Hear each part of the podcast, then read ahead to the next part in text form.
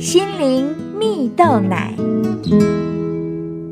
各位听众朋友，大家好，我是刘群茂，今天要和大家分享引导人生的领跑员。在美国密苏里州，有一位出生在运动世家的小男孩，名字叫做大卫·布朗。不幸的是，在他十五个月大的时候，就被诊断出患有一种血管发炎的疾病，而且并发青光眼，使他在十三岁时就完全的失明。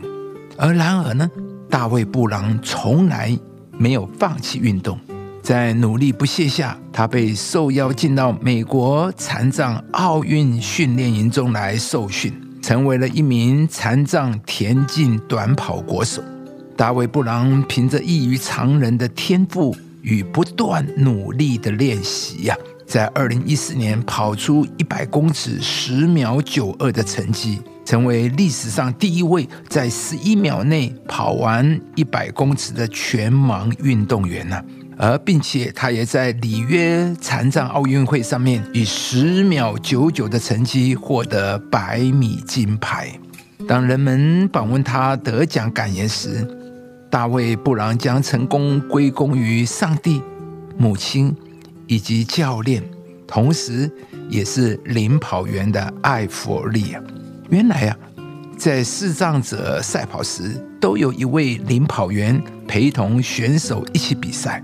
为了成为选手的眼睛啊，他们中间会用一条不长于五十公分的线连在一起。如何让选手无后顾之忧的全力冲刺，不跑歪、不跌倒，全凭领跑员与选手之间的默契与信任啊！大卫·布朗就表示。两百米的短跑中有一个大转弯呢，如果没有听从艾弗利的指示，他就会偏离跑道啊。他们天天反复练习比赛的策略，并借由言语和肢体的接触互相沟通，才能有今天的成绩。亲爱的朋友，在人生的跑道上，是否有人带领你走在正确的道路上面呢？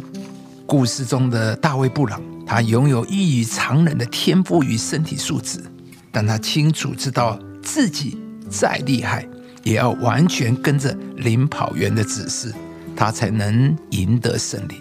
在圣经中记载，当以色列人刚进到迦南地时，面对了两场战争。第一场战争需要攻打一座叫做耶利哥的城市，这个城啊，城墙很高。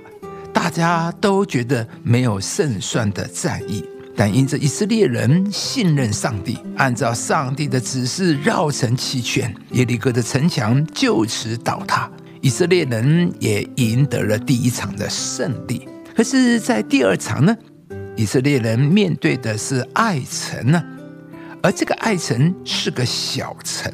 在经历耶利哥战役的大胜之后，以色列人心高气傲。觉得自己不需要依靠上帝而贸然行动，结局呢也跌破大家的眼镜，败给了小小的艾城呢。亲爱的朋友，信任并紧紧跟随上帝，才是我们人生成功的秘诀。